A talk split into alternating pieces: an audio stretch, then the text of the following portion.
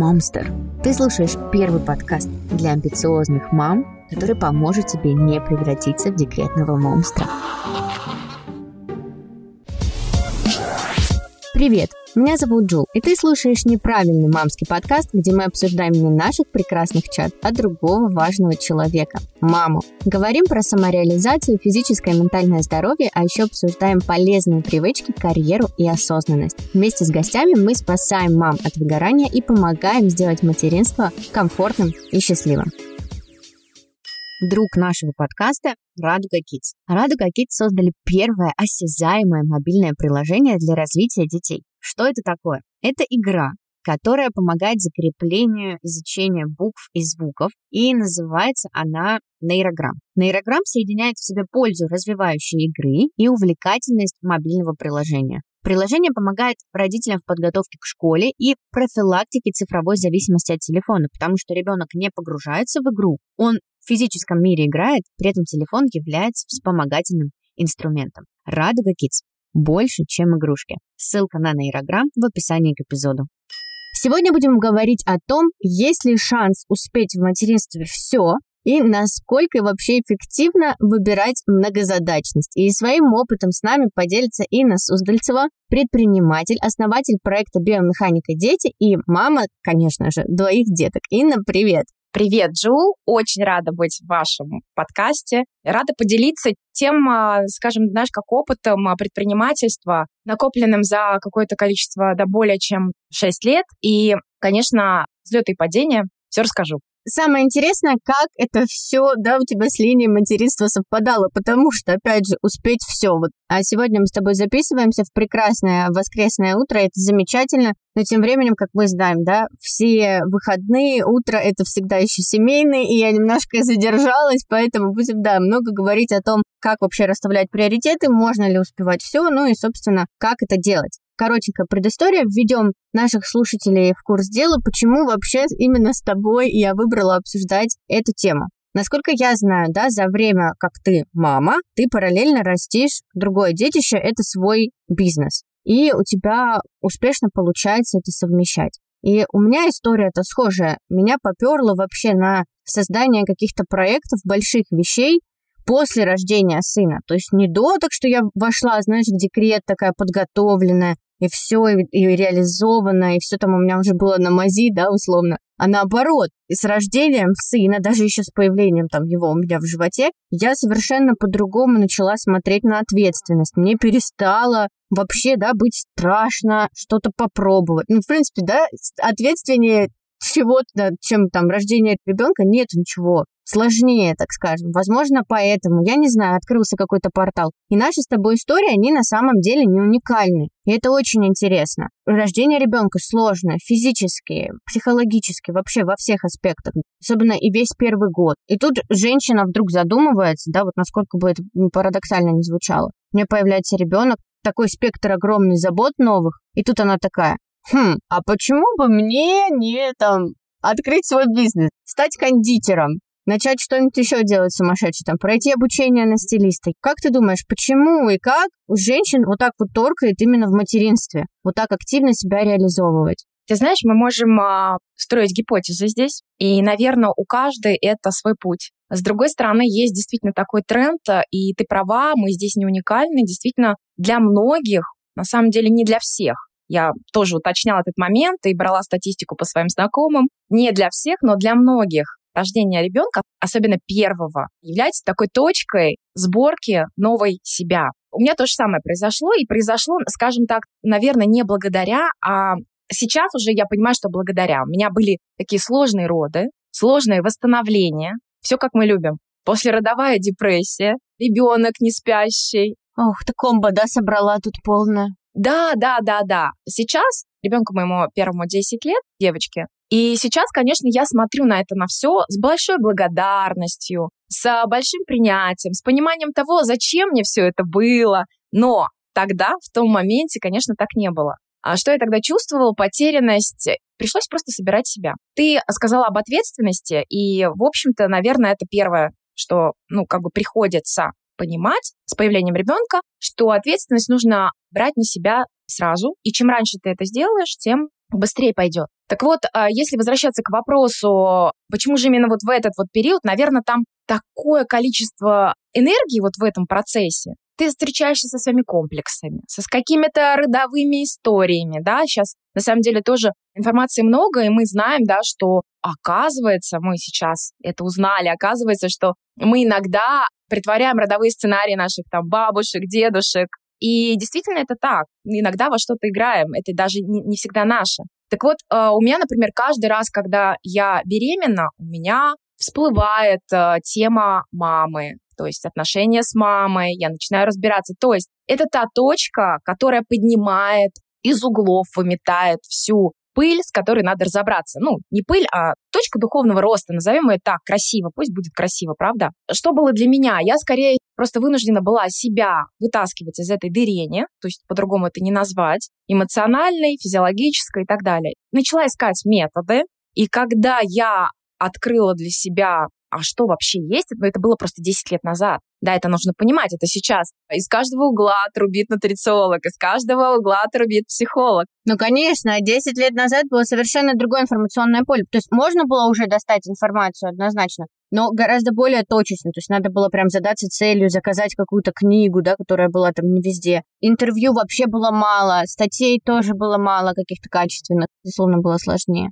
Ну, собственно говоря, что мы делаем? Взять на себя ответственность. То есть только я могу вытащить себя условно за волос. Не врач, не муж, не мама. Позже, может быть, обсудим важность помощников. Это очень важно, архиважно. Но вот в этой точке ты должен понять, так, все, мне плохо, я так не хочу, или я поняла, да, то есть это, конечно, у всех же по-разному. На самом деле есть прекрасные истории материнства, когда все, ну, как бы прекрасно, и это, наоборот, ресурсно. Вот у меня было это не ресурсно, и года три первых я как бы вот блуждала в этой истории. Потом начала собираться. Первым, чем я занялась, это, конечно, тело. Как бы это такая вот э, отправная точка была вообще, ну, как бы становление того, что сейчас происходит в моей жизни. То есть твоя главная мотивация была вытащить себя, правильно я понимаю? Здесь мне очень откликается мысль, даже не могу вспомнить. Либо где-то я это прочла, либо, может, я ее сформулировала сама, что у тебя есть только ты, да? И, соответственно, вот осознание полное этого приходит, когда ты понимаешь, что у тебя есть ты, а еще теперь у тебя есть другой маленький человек, который не сформирован еще, да, вот он только родился, у него такой впереди большой путь, и Здесь не к тому, что я не за какой-то там индивидуализм, да, сейчас топлю, что вот, есть только ты, и типа все равно на твою семью, на мужа, на партнера. Конечно же, нет, ни в коем случае. Но ты понимаешь, что если ты определенные действия, правда, не предпримешь, ты какой-то выбор не сделаешь, то все как бы начнет рушиться. То есть именно почему-то в этот момент начинаешь максимально на себя полагаться, потому что понимаешь, что теперь ты еще ответственна не только за себя, но и за ребенка. Но и чтобы у ребенка все было хорошо, ты тоже должна быть в порядке. И это такая большая вещь, потому что многие мамы, я замечаю, да, тоже веду подкаст, блог, там девчонки там истории свои присылают. Вот это желание иногда все для детей, ради детей. И вот они вкладывают все здоровье, там, силы, все время туда, но при этом сами находятся вот в таком раздрае, о котором ты говоришь, да, ты упоминал, ты сама была. И вот это, мне кажется, заблуждение. Возможно, это как-то давит на нас какие-то там социально-культурные факторы, что ну так принято, все ради детей, да, вот бросать все вот и как бы, да, не думая о себе. Но по сути стабильность ребенка, да, его там психологическое развитие вообще во многом его комфорт, он начинается с кого? С мамы. Безусловно, с мамы. Это такая база, то есть мама большая, мама сильная, мама должна быть в порядке. И если мама в порядке, ребенок оглядывается на маму, значит, все ок. И может заниматься какими-то своими делами, тут вне зависимости от возраста, да, развиваться, что-то еще. Когда в отношениях с мамой напряженка, когда мама не в порядке, безусловно, здесь и о каком-то здоровом развитии не, ну, не может быть речи. И я очень согласна с тобой, что материнство это такой триггер в хорошем смысле, вот в самом замечательном смысле этого слова, который поднимает просто все внутри тебя и заставляет это все пересмотреть заново. То есть ты буквально рушишь то, что было, да, ты думала там вот так, у тебя отношения с мамой там такие-то, с мужем такие-то, рождается ребенок, и, ну, оно все другое.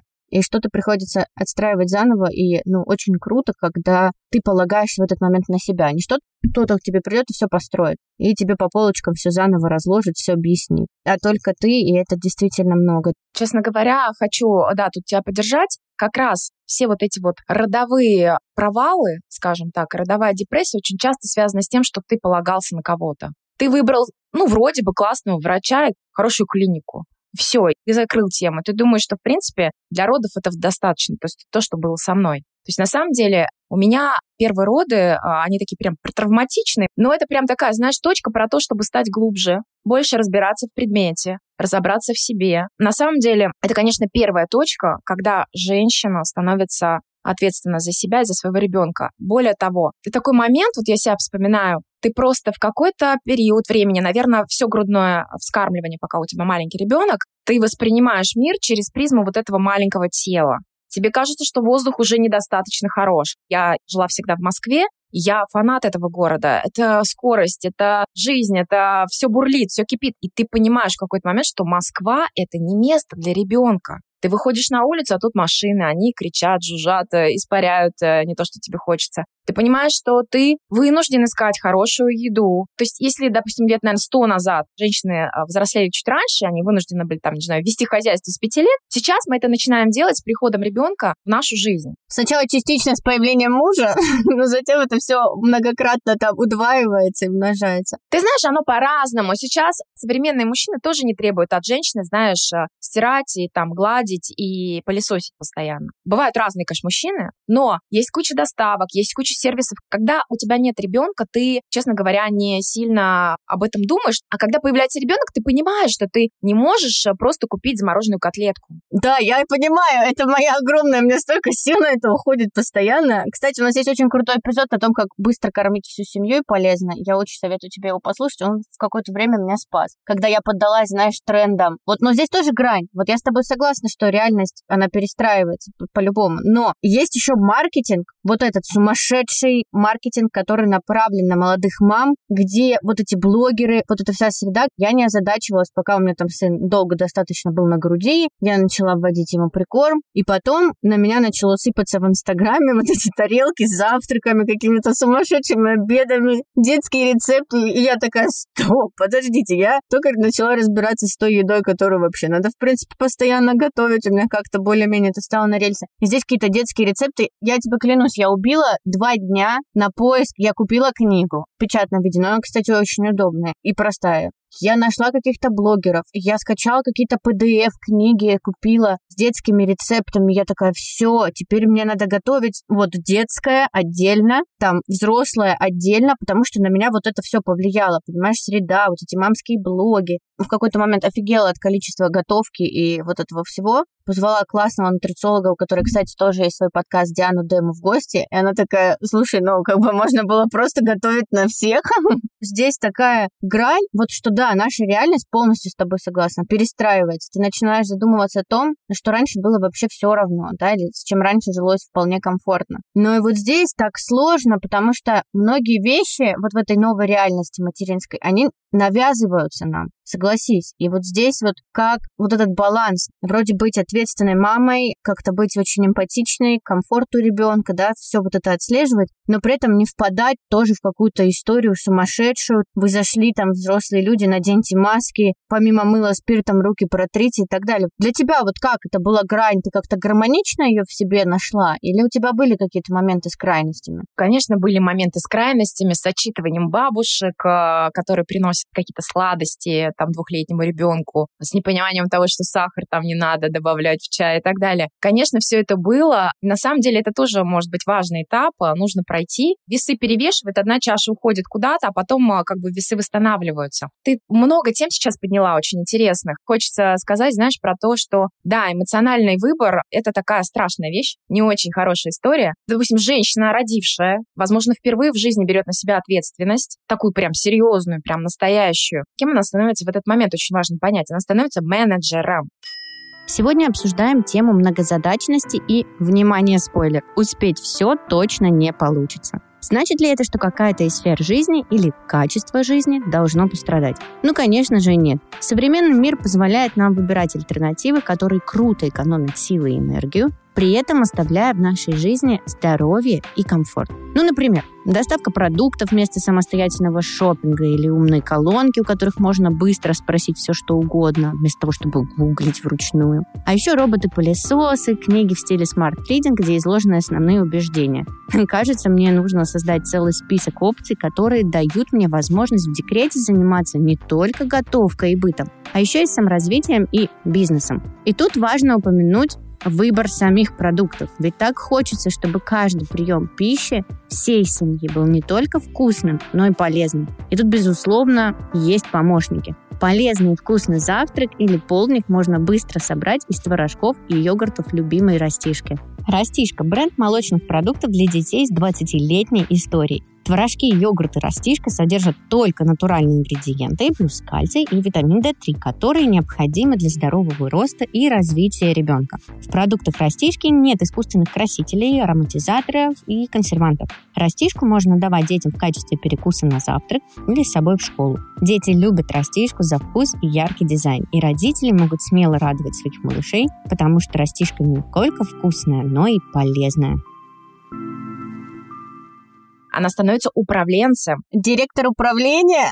да. Смотри, мы имеем проект «Это семья». Там под проекты а, отношения с супругом, которые все равно тоже нужно выстраивать. Естественно, ребенок. Э, там внутри тоже куча всего. Питание, развитие, психология и так далее. Вот ты сама Хотя ты сама нужно поставить в первую очередь, конечно, это, да, мы уже обсудили. И на самом деле получается, а что у менеджера основной? Мы женщины, нормально проявлять эмоции, но там, где это как бы уместно, наверное, скажем так, а не скролля интернет, там, знаешь, вечерами. Я знаю мамское поведение. К сожалению, я такая же мама. Вечером мы уложили детей, и мы что делаем? Мы открываем какую-нибудь соцсеть любимую, начинаем зависать. Или маркетплейсы, и там тоже все становится нужно. Маркетплейсы, кто-то скупает, да-да, ты начинаешь рассматривать, а какую сковородку, а какую там кастрюльку, а какую бутылочку. Когда ты открываешь для себя новый мир вот этих вот детских игрушек, детских развивающих штук и так далее, это, да, отдельная история и отдельный такой бюджет. Я думаю, что как бы все проходят через это. Наверное, в это тоже, может быть, стоит поиграть, чтобы понять, что ну окей, я тут наигралась, то есть, допустим, с первым ребенком у меня было много всего. На самом деле это как бы на ребенка никак не влияет. На развитие ребенка не влияют игрушки. Это первое, что нужно понять и запомнить. Со вторым ребенком, в принципе, я, в общем, постоянно как-то выметаю и выкидываю что-то, и у нас игрушки появляются в доме только тогда, когда нам дарят что-то. То есть я их стараюсь не покупать. Поменьше эмоций, побольше фокуса, знаешь, а, на том, что важно, что второстепенно. Моя идея заключается в том, что просто отнестись к этому со всей серьезностью управления, менеджмента и выстроить себе фокусные какие-то точки. То есть, допустим, там ребенок до трех месяцев, что мне важно, что мне нужно. Соответственно, я фокусируюсь там, допустим, на нем и что мне нужно вот за эти три месяца сделать, успеть и так далее. Но даже если я что-то не успела, это, это нормально. Материнство, мне кажется, это гораздо легче. Тоже поговорим об этом позже. Это прям отдельный вопрос вопрос, не ставить себе, да, какие-то строгие дедлайны. Но ты знаешь, говоря вот о таком, когда материнство превращается в некую форму фанатизма, даже не побоюсь этого слова так назвать, только об этом, только ребенок, только вот так. Меня очень вытащила как раз-таки деятельность, которая была не с ребенком связана в этот момент. То есть другая зона интересов. Потому что, да, тревожность, она становится как бы выше, ты в целом становишься как будто бы включеннее в жизнь, да, это то, о чем ты тоже говорила. Но и вот здесь такой момент, не каждой маме самореализация однозначно нужна, не все испытывают в этом потребность в декрете, но мне лично, например, например. Это очень помогает, меня это вытаскивает. То есть вместо того, чтобы лишний раз там мучить свою голову там какими-то вещами, которые действительно на благополучие ребенка никак не повлияют, но я зачем-то об этом думаю, тревожусь, я переключаю себя на проекты и начинаю думать таким образом. Я не задалбливаю своего ребенка каким-то гиперопекой, вот прям чересчур, да, я говорю, когда это чрезмерно. Может быть, просто я такой человек. Меня вот от материнского фанатизма, когда это вот прям сверх, спасает именно какие-то другие увлечения, другие занятия, что они есть в моей рутине, хочу я не хочу хочу, я уже записана на тренировку, например, я туда пойду, у меня уже назначено интервью. Я не могу впасть просто в какой-то ужас там из-за соплей, да, и просто ночами не спать и сокрушаться, как же так, боже мой, опять эти сопли. Ну, например. И здесь интересно, ты тоже говорила, что ты себя из раздрая какого-то вытаскивала интересами. Очень такой момент, и девчонки задают часто этот вопрос. Вот как прочувствовать, возможно, что тебе помогло найти, что да, вот это то, чем я хочу сейчас заниматься, увлечься. Вот как ты это направление нащупала для себя? Немножко прокомментирую то, что ты говорил, не очень отзывается твоя история про тренировки и так далее. На самом деле вот в этом новом статусе, когда ты стал вдруг мамой, тебе нужно осознать, что на самом деле фокус не ребенок, фокус ты прежде всего. Вот если представить, ты 9 месяцев относила, набирала гормональный фон, набирала витамины. Мышцы твои растягивались, естественно. Все что угодно, тебе нужно минимум. Кожа, тело, да. 9 месяцев, чтобы восстановиться. Я бы не назвала это восстановлением. Не у всех все там как бы сложно и что-то нужно специально делать. Я про тело про то, что ты сказала, что у тебя есть тренировка, и это архиважно. Заниматься телом. Не обязательно идти на тренировку, тело однозначно прям а, важная штука в этом во всем. Чтобы захотеть вообще что-то делать, чтобы у тебя вообще появился интерес, самочувствие — это основная штука. Как искать интерес? Если грустно, если не хочется вставать по утрам, если нет сил идти на тренировку, такое тоже бывает, обязательно нужно сделать мониторинг сна. Да, мама не спит ночами, иногда часто, но она имеет возможность добирать сон и обязана это делать и, в общем-то, привлекать людей дополнительных к этому чтобы она могла отсыпаться. Это архиваж. То есть сон — это как бы такой фундамент. Дальше это тело, мы следим за телом. В наше современное время есть возможность дать анализы. Биохимия решает многое, поверьте. Ну просто все. То есть если у тебя просто не хватает витамина D3, что ты можешь хотеть, у тебя настроение никакое. Почему это важно? Я говорю, как будто знаешь, это как, ну, как бы типа все знают, но один недостаток витамина, нутриента, микроэлемента влечет за собой недостаток другого микроэлемента. Это все цепляется, все это складывается в какую-то колбаску, и мама сидит там, не знаю, э, с годовалым ребенком, просто никакая не ресурсная, просто я такая была, и она не понимает, что происходит. Ребенок плачет, мама ничего не хочет, какой интерес? Если у тебя твоя база твой фундамент не работает, тело принимает энергию, производит энергию и выдает какие-то вибрации во внешний фон. Это известно, это научно доказано. Соответственно, если у тебя антенка твоя не работает, она не настроена, ну, какой интерес и как его искать? Да, и, кстати, ты знаешь, такие комментарии пишут девчонки, что типа, да тут хоть бы выжить какой интерес. И это тот момент, когда действительно надо смотреть вот, вот на здоровье, да, на состояние самочувствия, налаживать это и потом уже думать о каких-то вещах там интеллектуальных и так далее. Если вы в таком состоянии, и я была когда-то в таком состоянии, прежде всего надо позволить себе еще, не знаю, 2-3 месяца не думать о реализации, а подумать вот о том, как ты себя вытащишь. Потому что если ты уйдешь в этом состоянии в реализацию, ну, это будет вообще, ну, непонятно что, прежде всего, для твоего организма, для себя. Как только твоя антенна, твое тело будет функционировать гормонально стабильно, с отсутствием э, там, недостатков в макронутриентах, ты будешь просто в ресурсе. Но это правда так. Интерес появится сам. Но без этого его не будет. То есть не надо ставить интерес первым. Ну да, как бы мне найти себя, да? Ой, что же мне делать? Чем же мне заняться? Куда мне себя посвятить? Все время работала и с нутрициологами, в том числе у меня была школа питания. У нас был такой классный лозунг «Если не знаешь, чем заняться, накачай попку». Но это было не совсем про то, я больше про то, что если ты сейчас не знаешь, чем заняться, вот у Джул подкаст, кто-то еще что-то делает, а я вот сижу, я тоже хочу и не знаю. Окей, надо заняться просто вот этим ресурсом, просто качать себя как энергетическую воронку. Все придет. Нравится эпизод? Тогда предлагаю его поддержать. Скорее ставь оценку 5 звездочек на любой платформе и оставляй свой комментарий. Спасибо тебе большое, это поможет продвинуть наш проект. Ну, это вот мой такой рецепт, это однозначно работает. Более того, когда мне нужно делать какой-то некий прорыв, некий новый шаг, я всегда активно подключаю спорт еще больше. Не спорт, это может быть просто ходьба, минимальные 3 километра в день. То есть этого тоже достаточно, не обязательно иметь какого-то тренера. Да, ну просто сам факт активности. Да, движение порождает движение, и это абсолютно логично. Вот это, знаете, это как желание лежать. Вот у многих есть желание такое полежать. Им кажется, что в какой-то момент они належатся. Ну вот типа, вот я сейчас полежу, вот может что-то поделать, ну что-то я полежу. Вот я сейчас полежу, и сделаю. Но это такая обманчивая вообще история. Если ты полежишь, все, что ты сделаешь потом, это ты еще полежишь. Ну, то есть, если ты хочешь начать двигаться, надо начинать двигаться, потому что вот движение одно другое начинает становиться легче. Джул, ты ресурсная? Тебе легко говорить. А те девочки, которые хотят полежать, они не просто так хотят полежать. Да, есть, конечно, часть из них просто хотят полежать, а, потупить, но просто отсутствие ресурса. Поэтому, конечно, а, нужно срочно бежать, сдавать анализы. И что-то вы там точно найдете. И просто пропив или железо, или D3, или еще что-то, естественно, после сдачи анализов назначения специалистов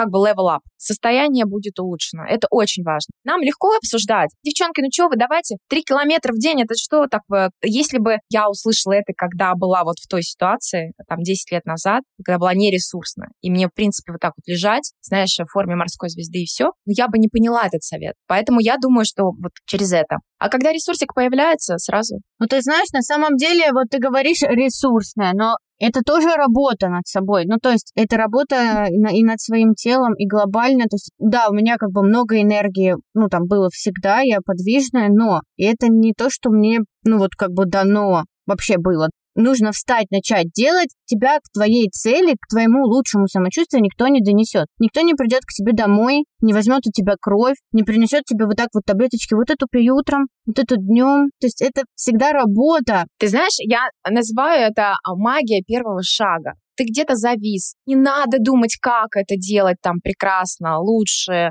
Просто начни. Как бы это кто-то сделал. Просто вот надо вот первый шаг сделать, и когда ты попадаешь в этот процесс, тебя крутит, закручивает, ты вынужден уже как бы лавировать, и что-то из этого выйдет. Это на самом деле такая история с а, любым а, началом любого дела, любого там, не знаю, проекта. Ты залезаешь в него, знаешь, как бы за лесом а, ничего не видно. А на самом деле, как только ты туда заходишь, ты уже понимаешь, что там целый мир. И это твой рост и есть по факту. На самом деле, очень крутую тему ты подняла. Это тема того, что какой-то момент нам нужно отнестись к себе как к своему ребенку. В процессе беременности мы же ходили, холили и лелеяли себя, да? Мне надо там отдыхать, мне надо сдать анализы, может быть, поесть нормально, там, хорошую еду, я выберу чуть дорогое что-то для себя, потому что я ношу ребенка. Свеженькое там зимой и так далее, да? Свеженькое. А почему мы так не заворачиваемся, когда у нас ребенка внутри нет? На самом деле, вот этот фокус на себе, вот это вот приготовить себе еду, отнестись к себе как к самому-самому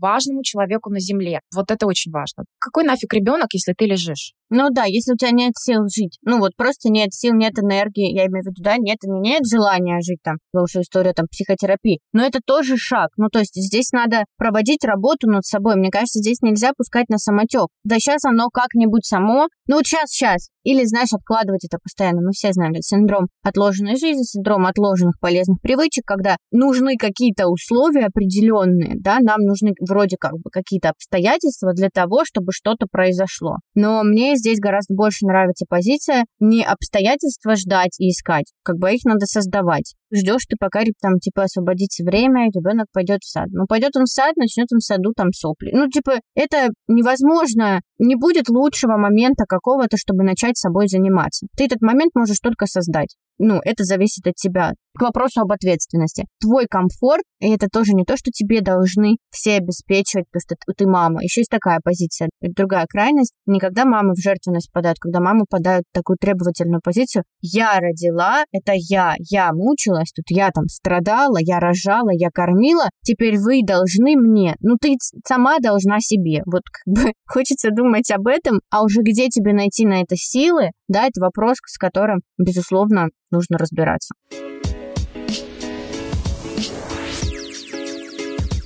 Хотела с тобой еще вот о чем поговорить. Тоже важная штука. Мама, да? Мама, дела, вот какой-то интерес. Например, она уже занялась собой, какие-то дефициты восстановила, в целом чувствует себя получше. И тут она берет, например, и включается там во много историй сразу. Такая, ага, все, у меня есть силы, я хочу. У меня есть силы, я хочу тренироваться. У меня есть силы, я хочу какой-то проект вести. У меня есть силы, я хочу еще чем-нибудь заниматься и так далее. Вот здесь вообще есть шанс вот все успеть, да, там материнство, бизнес и вообще простое человеческое быть женщиной? Или ты думаешь, что это всегда выбор и где-то что-то пострадает? Ты знаешь, на разных стадиях у меня было разное мнение. То есть мне казалось, да, в какой-то момент, что женщина, когда начинает э, реализовываться, она, скажем так, э, испытывает часто чувство вины. И, конечно, естественно, привет всем э, мужчинам, естественно, мужчине логично реализовываться, да, то есть принеси деньги, ты мужик. А тут у современной женщины очень много моментов, где она должна быть там прокачана, проявлена, реализована, там, она должна быть ухоженной,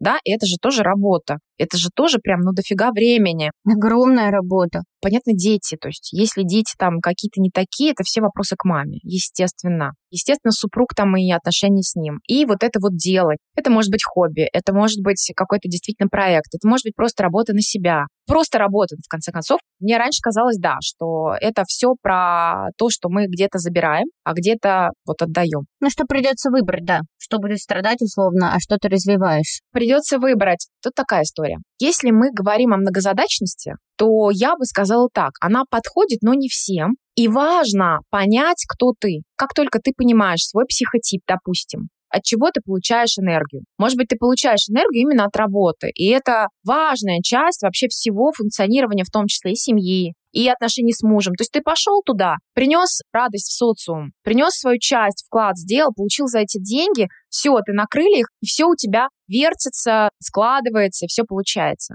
Либо, наоборот, тебе важно, например, готовить еду самостоятельно. Тебе важно, чтобы там ребенок ел щи-борщи по три супа в день, а, разные. И тебя именно это тоже может заряжать. Абсолютно полностью согласна, да на самом деле, чтобы вообще куда-то двигаться, нужно понять себя. Кто я? Что мне нравится? Что мне приносит радость? Что мне приносит энергию? Понятно, что это хорошо бы понять в пути. И, наверное, женщина, которая родила ребенка, уже что-то о себе, ну, наверное, представляет. Мы не говорим о совсем молоденьких девчонках, хотя они тоже сейчас на самом деле очень классные, осознанные. Кстати, сейчас прекрасная ситуация. Большое количество систем, которые могут открыть, приоткрыть знания о себе.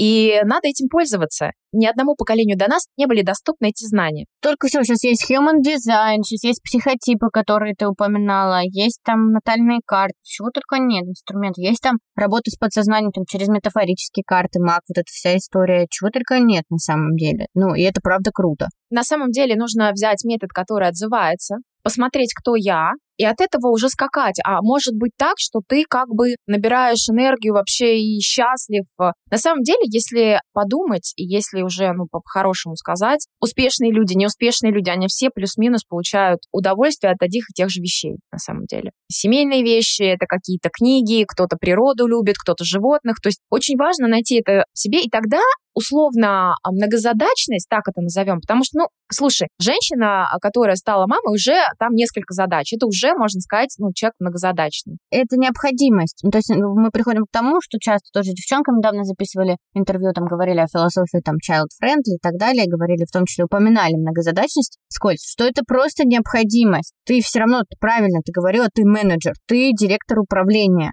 на тебе уже по-любому там быт, закупка продуктов, там обеспечение комфорта, безопасности ребенка и так далее. Но эта многозадачность, согласись, она же может быть реализована по-разному. Ну, например, вот интересно, как у тебя происходит. Это можно зонировать в течение дня. Это можно распределять там. Так, вот утром я готовлю щи-борщи, Днем я занимаюсь ребенком, уделяю качественному ему время, там, везу его там на какое-нибудь занятие по плаванию, там что-нибудь. Потом вечером к нам приходит там бабушка или няня, я еду, занимаюсь там работой, да, вечером приходит муж, я возвращаюсь, мы там все вместе ребенка купаем, укладываем, у нас какая-то семейная какая-то движуха, вот как-то так. В течение дня можно это зонировать как-то, либо же можно вообще все размазать и типа делать там, где оказалось. Вот раз я зашла на кухню, значит, надо что-то приготовить.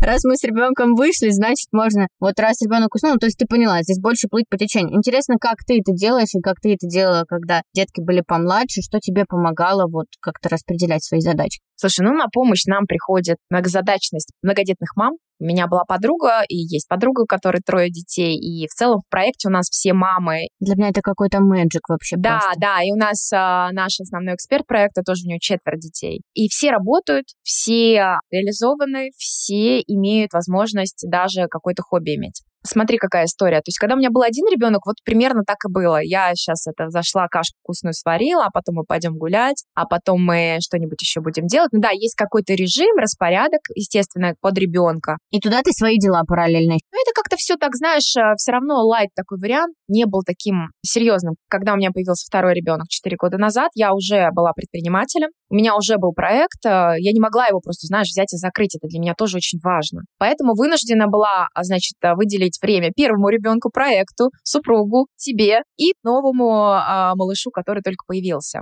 Мое было удивление, что и для этого, и для этого, и для того нашлось время, и оно находится, оно откуда-то появляется, это какая-то магия. Я только хотела сказать, вот, по-моему, вот то, что ты говоришь, что там а, у вас есть кто-то на проекте там, с четырьмя детьми, и я такая думаю, сижу, а вдруг с появлением детей как-то раздвигается этот временной континуум, я не знаю, становится, ну, условно, больше часов в сутках у тебя появляется. Это так парадоксально, да, но ну, по факту, походу, так и есть. Многодетная мама — это лучший тайм-менеджер а, в команде. Это проверено, ну, сколько я уже, я давно нанимаю, мы давно работаем, сотрудничаем с большим количеством мам. Это лучший сотрудник, самый ответственный, и все будет сделано в то время. Девчонки, у которых нет детей, ну, там могут быть вопросики. Вот это правда, это проверено. Так как я с ними э, очень активно общаюсь, с этими многодетными мамами, однозначно, там есть режим, там есть четкая история про то, что проговорить нет, и это нормально, ребенку надо научиться слушать слово нет. Мамочка, я хочу сейчас гулять? Нет, сейчас это невозможно, потому что мне нужно помыть посуду. Если ты хочешь мне помочь, чтобы мы быстрее пошли гулять, давай ты тоже что-нибудь делай. То есть ребенок э, тоже подстраивается под это, подо все. Под то, что он не один, под то, что там детей несколько, э, есть проект, есть еще какое-то мамино место для того, чтобы с папой куда-то выйти погулять, просто поговорить, просто фильм посмотреть. Дети дети вообще подстраиваются. То есть про детей можно вообще в этой ситуации не думать. Что касается меня, я стараюсь все-таки иметь а, некую цель глобальную, там, основную какую-то. На какой промежуток времени? Это месяц в разбеге полугода, либо ты любишь о больших каких-то вещах думать? Определенные события, они не дают возможности планировать надолго и хорошо. То есть это даже не то, что происходит а, конкретно, допустим, в нашей стране. Это больше даже, наверное, вообще масштабное такое международное, что-то меняется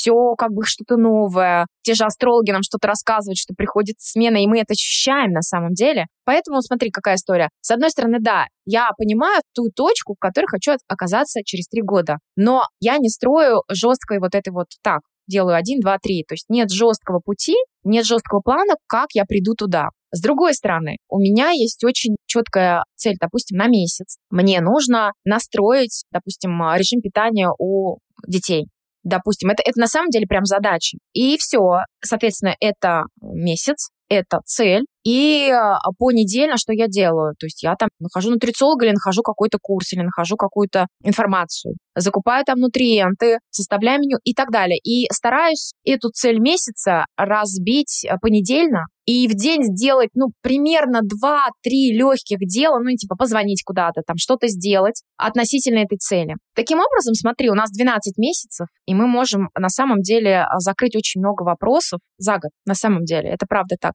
Ну, я поняла, тебе нравится распределять, да? То есть, условно, у тебя тематические месяцы получаются в расписании. Без фокуса никак. То есть, если ты скажешь, я буду заниматься этим, когда у меня будет возможность, там вот, ну, у нас примерно там есть где-то полчасика перед сном, будем делать. Ну, не будет работать. Мы берем фокус, мы берем месяц, и мы начинаем это делать. Ввели, научились, и потом это фоновым режимом продолжаем, если нам это нужно. Пока это что-то новое, это должно где-то стоять в приоритетной задаче, да, пока ты приучаешь себя к этому. Как только это затрачивает меньше твоей, а в том числе там, да, мозговой деятельности и все остальное, это уже становится как-то по накатанной, там ты это ставишь фоновый режим и, собственно, выполняешь. Я, кстати, делаю так же, потому что фокус — это история простая, но с тем, что пока ты куда-то не посмотришь, она не начинает расти. В любом деле. Тоже верю в то, что многозадачность, да, она эффективна, но имея в голове какую-то стратегию, не хаотичная многозадачность. Знаешь, это вот эти все мемы тоже с девочками обсуждали. Пошла делать то, вспомнила об этом, бросила, пошла делать это. Ну, то есть там копится какое-то количество огромное незавершенных дел, и это очень сильно мешает жить. Это такой стресс постоянно, который за тобой тянется, это как будто ворох вот этих незавершенных дел. Поэтому я соглашусь с тем, что многозадачность — это классно и здорово, но очень круто, да, определять там цель на неделю, на месяц, кому как удобно, какую-то одну, да, не цель, такой фокус главный, тему, да, условно, вот как ты говорила, там, налаживать рацион. У нас близится горшок. И я понимаю, что это тоже будет фокус, фокус на какие-то, ну, не месяца, я надеюсь, ну, там, пару недель, да, активно, дальше уже в поддерживающем режиме. И я тоже на это настраиваюсь, потому что, а бы как, то тут успели, не успели, здесь я поленилась, мы одели там обычный подгузник и так далее, это не сработает. То есть пока это новое, и я согласна, что многозадачность круто, но все-таки когда у тебя есть какой-то план и какой-то режим, потому что просто хаотично по течению плыть, что-то тут перехватывать, не заканчивать до конца. Как мне кажется, это потом будет вот эти завершенные делишки высасывать очень много энергии. Давай поговорим о бизнесе. Мне интересно, потому что я стала вот недавно тоже рассказывать об этом франчайзе партнерам профессионального сервиса с нянями, потому что у нас была засада с нянями, в городе их просто не было. И мы, собственно, стали франчайзи партнерами няни на час, открыли у себя в городе. Я сейчас этим активно очень занимаюсь. Опять же, как-то с подкастом это совпало такая тема меня поперла. Помощь мамам, а няня — это реальная помощь няням. Это здорово и классно, когда есть человек, которому ты можешь доверять, он здоровый, он профессионально, он обученный, да, не просто какой-то непонятный человек с улицы. Тема бизнеса, она тоже сейчас у меня стоит, ну вот, среди тех вещей, на которых я держу фокус, безусловно, потому что я только начинаю, да, там, этим заниматься. У тебя огромный проект на данный момент. Вы помогаете деткам и мамам там по всей России, и не только. А я делаю пока сервис, да, который в рамках вот одного города замыкается. И поделись вообще, как ты пришла к осознанию, что для твоего дела нет каких-то препятствий границ, в том числе там территориальных. Это так интересно, потому что я вижу многих стремления что-то делать реально в рамках города, ну или хотя бы с этого начать. Вроде бы это не так страшно, да, потому что есть какая-то вроде зона, из которой это не может вырасти. Ну, мне как человеку, который сейчас этим занимается, который в целом не очень любит границы, интересно, как ты пришла к этой мысли, что ты можешь развиваться вот так масштабно. Я начинала с того, что я помогала благотворительному проекту организовывать а, разные встречи со спикерами, в числе которых была там, допустим, Петрановская, такие интересные. Это были ярмарки, когда люди могли прийти послушать интересного спикера, купить что-то, это все благотворительная история, и я договаривалась со всеми участниками этого мероприятия, так сказать. Э, ну, как пиар-менеджер. Ты знаешь, э, и пиар-менеджеры, и организаторы, и там все было, на самом деле, идейный вдохновитель и так далее. И, собственно говоря, это мне дало на самом деле большой, колоссальный, тоже тот же ресурс, кстати говоря, если кто-то не знает, чего начать и что делать, начните помогать. Я увидела в какой-то момент и подумала, так, стоп, а если я могу все это делать для людей, я же, наверное, и для себя могу это делать. это было как бы давно. Да, дальше у меня было несколько фитнес-туров с известными блогерами. Мы вывозили их. Женщины занимались э, спортом, э, получали какую-то программу, ну, такой женский клуб выездной. Но ты в рамках на кого-то работала в проекте? А это моя была идея. Я изначально как бы обратилась а, к блогеру, и мы как бы, а давай, а давай. И вот, в общем, это было по моей инициативе предложено. Я тоже там выступила и организатором, и идеологом внутренней программы и так далее. В какой-то момент сидят эти прекрасные женщины. Это было тоже давно, да, то есть надо понимать, лет шесть назад кто-то впервые узнал, что, ну, вот вообще-то сахар там белый, это вот не очень полезно. Кто-то узнал впервые, и вот это все, у нас там был и нутрициолог, и классный тренер там для здоровья. И мы открывали какие-то новые вещи для вот этих женщин. Но они сидят, их всего там, ну, чуть больше десяти. А мне, знаешь, как бы хотелось дать знания большему количеству людей всегда. Как мама я прекрасно понимаю, что далеко не всегда есть время полноценно слушать эпизоды, вообще включать подкасты или какие-то лекции, или читать книги. Но это не повод отказаться от того, чтобы думать о своем саморазвитии, думать о своем здоровье и своем благополучии. Я сейчас не о детях, я, конечно же, о мамах. Сейчас я пришла к тому, что одного подкаста мне мало. И одновременно мне очень хочется популяризировать тему заботы мамы себе. И сейчас я активно веду телеграм-канал. Там я публикую очень крутые новости, исследования, подборки, обзоры и просто личные рекомендации и, конечно же, истории. Ссылку, как всегда, оставляю в описании к этому эпизоду и очень жду вас в своем теплом комьюнити. Кстати, там уже очень много классных мам. Скорее присоединяйся. То есть изнутри вот э, как-то вот это все шло. И я потом начала значит, думать, общаться и подумать, а как же я могу эти фитнес-туры трансформировать там в онлайн, может быть, там подключим, люди будут с нами. В общем, я э, гуляла, гуляла вокруг этой идеи, потом меня торкнуло на самом деле что есть такая история, как онлайн-школы. И когда я осознал, вот просто осознать, человек, который живет на Сахалине, получает знания от эксперта, которого он никогда не встретит возле своего дома, и этот эксперт может жить даже не в России, а где-то там еще, меня совершенно просто эта мысль просто, она как воронка меня затянула. И я поняла, да, мне это интересно. Соединять человека, у которого есть запрос, и потрясающего, уникального автора, эксперта, специалиста, который, ну, не ходит возле твоего дома, да ты, в принципе, не знаешь, может быть, как его и найти. Да, никогда с ним не пересечешься нигде, да, кроме как вот. Ты не пересечешься, ты даже не знаешь иногда, какой запрос ты должен ему послать, чтобы э, понять, что такой специалист тебе нужен. Из этого и была вот э, история про глобализм, про саму идею масштаба. Еще это было связано, знаешь, с чем? С тем, что все-таки мне было важно, у меня были некоторые вопросики супруга к моей реализации. Муж был таким, и потихонечку, потихонечку я вот э, как-то поменяла ситуацию. И вот эта вот история про онлайн, я же вроде дома, я работаю из дома, и вся моя команда онлайн удаленная. У нас все то же самое. У меня муж тоже такой. Он понимает, что я никогда не смогу ничем не заниматься, что это вообще буду не я, да, он прекрасно все это понимает, при этом ему иногда сложно дается, да, что я столько проектов, ему кажется, что я набираю много, и точно так же как-то это у нас успело измениться за каких-то там пару лет всего. Потому что в итоге там с бизнесом он меня полностью поддержал, с подкастом он его даже слушает, и это круто. И здесь я согласна полностью, это может меняться. И вот эта история дистанционная тоже для мам удобно. Ты дома, и реально ты дома. То есть, несмотря на то, что ты выполняешь рабочие задачи, ты все-таки можешь распланировать как-то свой день. Ну, например, почему я пошла в историю со своим делом. Вот у моего там сына плавание, какая-нибудь штучка, да, потом там позже мы еще, если он захочет куда-то ходить, начнем. я хочу его перед сном дневным уложить. Я хочу ему перед сном дневным почитать и, по- и вообще с ним поспать, например. И я планирую свои дела так, там свои созвоны, встречи, вот эту всю историю чтобы я могла это сделать. И это огромная в этом смысле свобода. И я ему, мужу, тоже объясняю это так, что смотри, да, сейчас, пока я начинаю, это затрачивает много сил, я вся там буквально. Но это все равно сейчас станет на рельсе, и я смогу выбирать свой график. И это тоже забота о семье и о ребенке.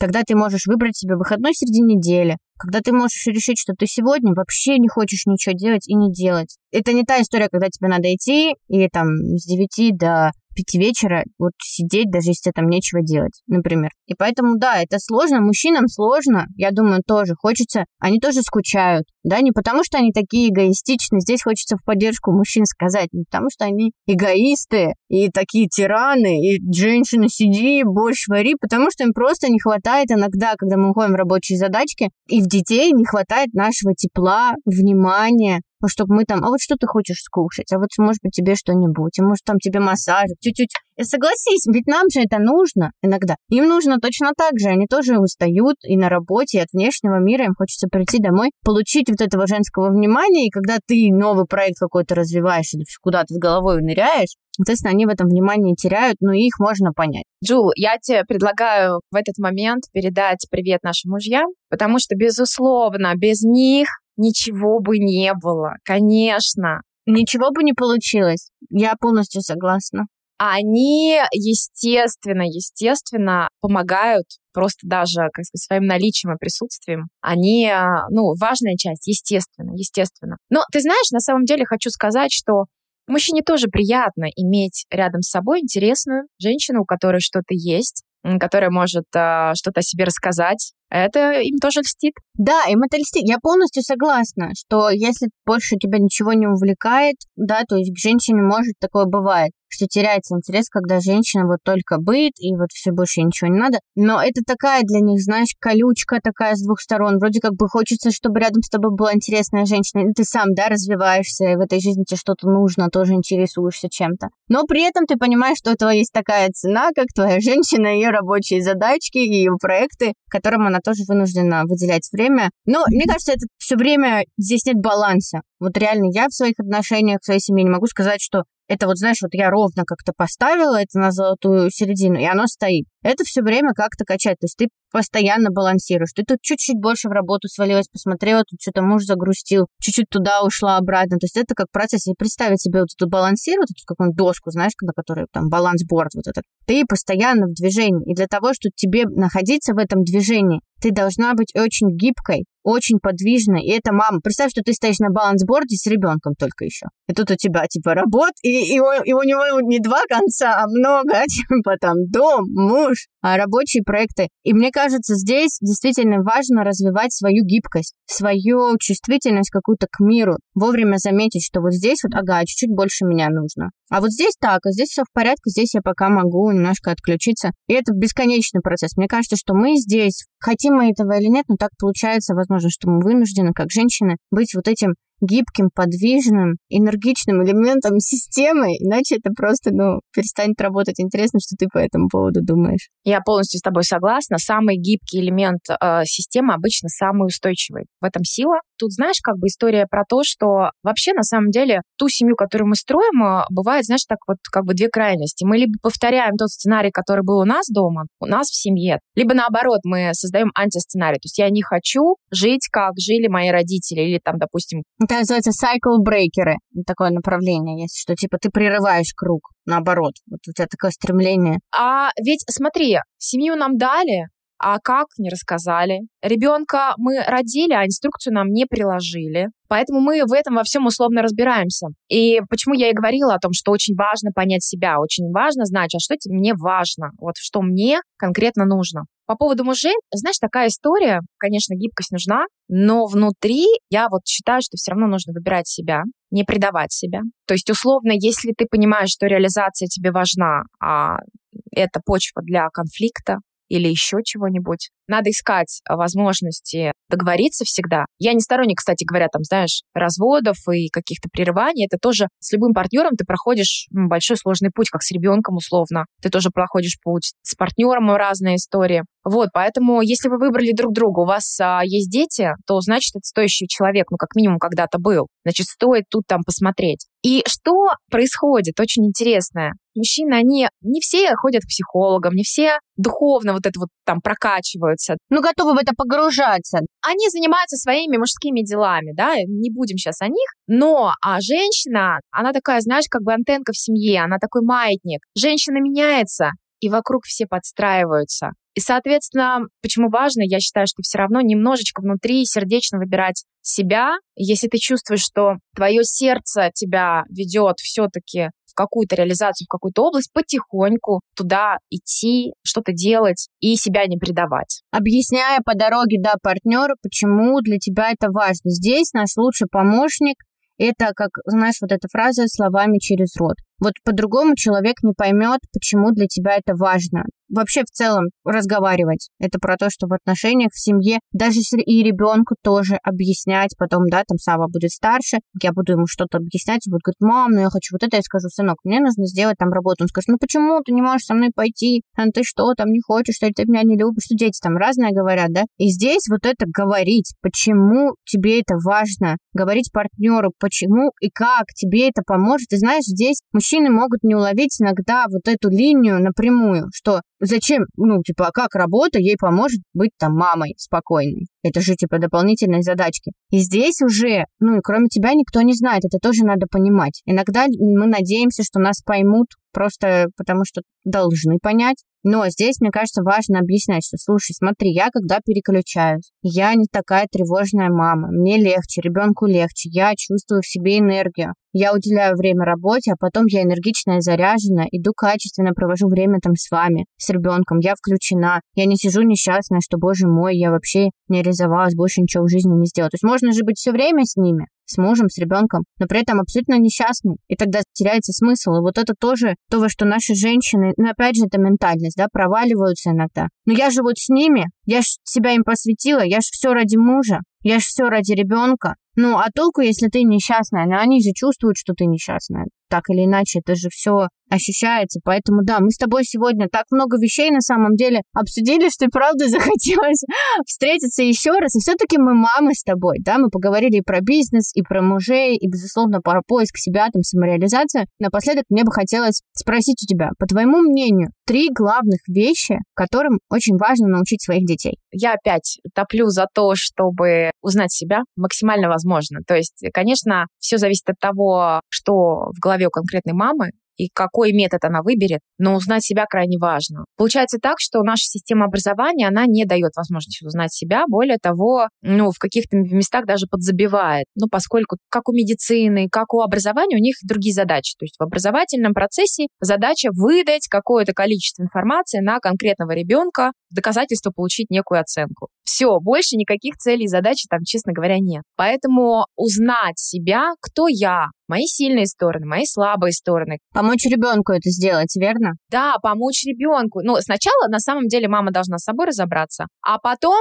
став уже методологом вот этой системы, абсолютно очень легко применять это на детях. И я по своему опыту вижу, что начиная уже с 8, вполне можно даже обращаться к этим системам, о которых мы говорили раньше, да, и ребенка смотреть. Например, я только там, не знаю, к 30 годам вообще осознала что-то, э, и это был длинный путь, прям реально длинный. Сейчас большое количество, конечно, информации, ее больше и будет еще больше, поэтому надо прям пользоваться и ребенку э, знать себя. То есть э, на что я, как условно вот это вот э, тело, вот это вот сейчас такой человек, как я сейчас, я могу настроиться, как использовать определенные свои качества. Ну, вот как вещь, которой можно научить детей, можно это озвучить, я так понимаю, вообще научиться прислушиваться к себе, слушать себя, что вообще я, да, обращать на это внимание. Как только ты проговариваешь нашу методологию своего принятия решения, не знаю, ребенок же это тоже считывает на каком-то вот уровне, а, они очень быстро учатся. И на самом деле мы всегда говорим о том, что сначала а, научи себя, потом, а, соответственно, ну как бы даже вот питание в семье мы начинаем менять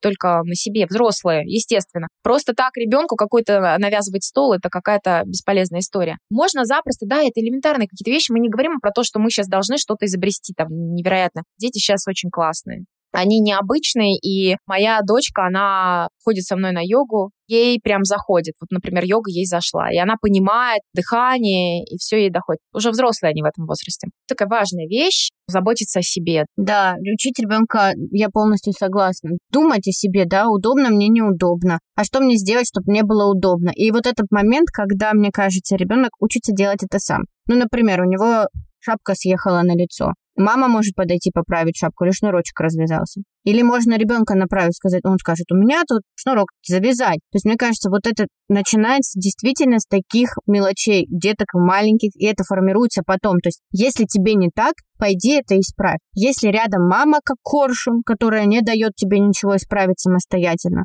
то потом ты вырастаешь и ждешь, что кто-то прилетит сейчас и завяжет тебе шнурок. Кто-то прилетит сейчас, наладит тебе отношения, не знаю, с твоим начальником. Кто-то прилетит там, наладит отношения с твоей девушкой, женой и так далее, а этого не произойдет. Поэтому я полностью согласна, что, во-первых, с детьми говорить, учить их чувствовать себя, а во-вторых, учить заботиться о себе, да, и решать по мере своего возраста, безусловно, какие-то свои небольшие какие-то неудобства, проблемы. То есть не, не вот это все время там. Даже сейчас ребенок у меня, он не любит пачкаться. Вот он ест, он пачкается. Мама, Иногда там, ну, это прям резко есть там, типа, что ну, не любит грязно. Но я ему могу дать салфетку, типа, ну, сынок, на, протри могу вытереть. То есть это всегда выбор, и это формируется с маленького, и мне кажется, это формируется не только у ребенка, но и мама формирует себя как маму. Если сразу начинать давать ребенку какую-то свободу по мере его возраста, да, и того, что он, ну, физиологически уже может выполнять там и умственно, это формирует тебя как маму, которая дает ребенку вообще что-то делать а не делает за него. Поэтому я вообще плюсую на миллион процентов, что детки должны уметь как-то о себе позаботиться и решить свой какой-то дискомфорт.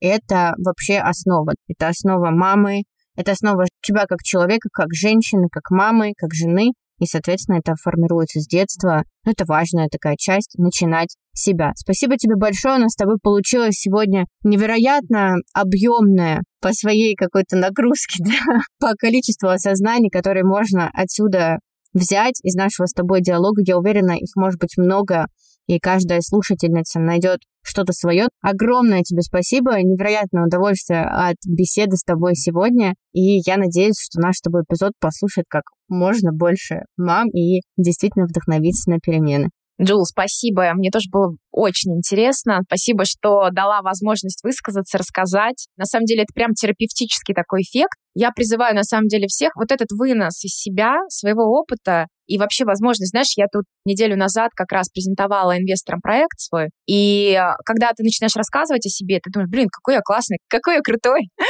Вот, это офигенная тема. Девчонки, напишите, если хотя бы один какой-то вот комментарий, какая-то фраза вас побудила к действию, потому что, я так понимаю, Джул очень активная, и я за то, чтобы вот этот магия первого шага, что вы что-то начали, пошли, записались, не знаю, сдать анализы. Да, было бы здорово, если бы с нами поделились. Или, например, ну, буквально просто какая-то история про то, что начал читать какую-то новую книгу, еще что-то, ты что-то начал делать, если мы хоть какой-то фразой вас а, сдвинули и вдохновили, это будет просто большая энергетическая такая ответная реакция. Ну и, конечно, я желаю всем девушкам выбирать себя в любой ситуации, даже в самой сложной, даже когда зачастую токсичные близкие нами манипулируют, ставят нам какие-то условия. Я знаю, это бывает, но выбирайте себя, и тогда все сложится. Да, полностью согласна, и замечательный девиз. Спасибо тебе большое, а с нашими слушательницами встретимся в следующем эпизоде. Пока-пока.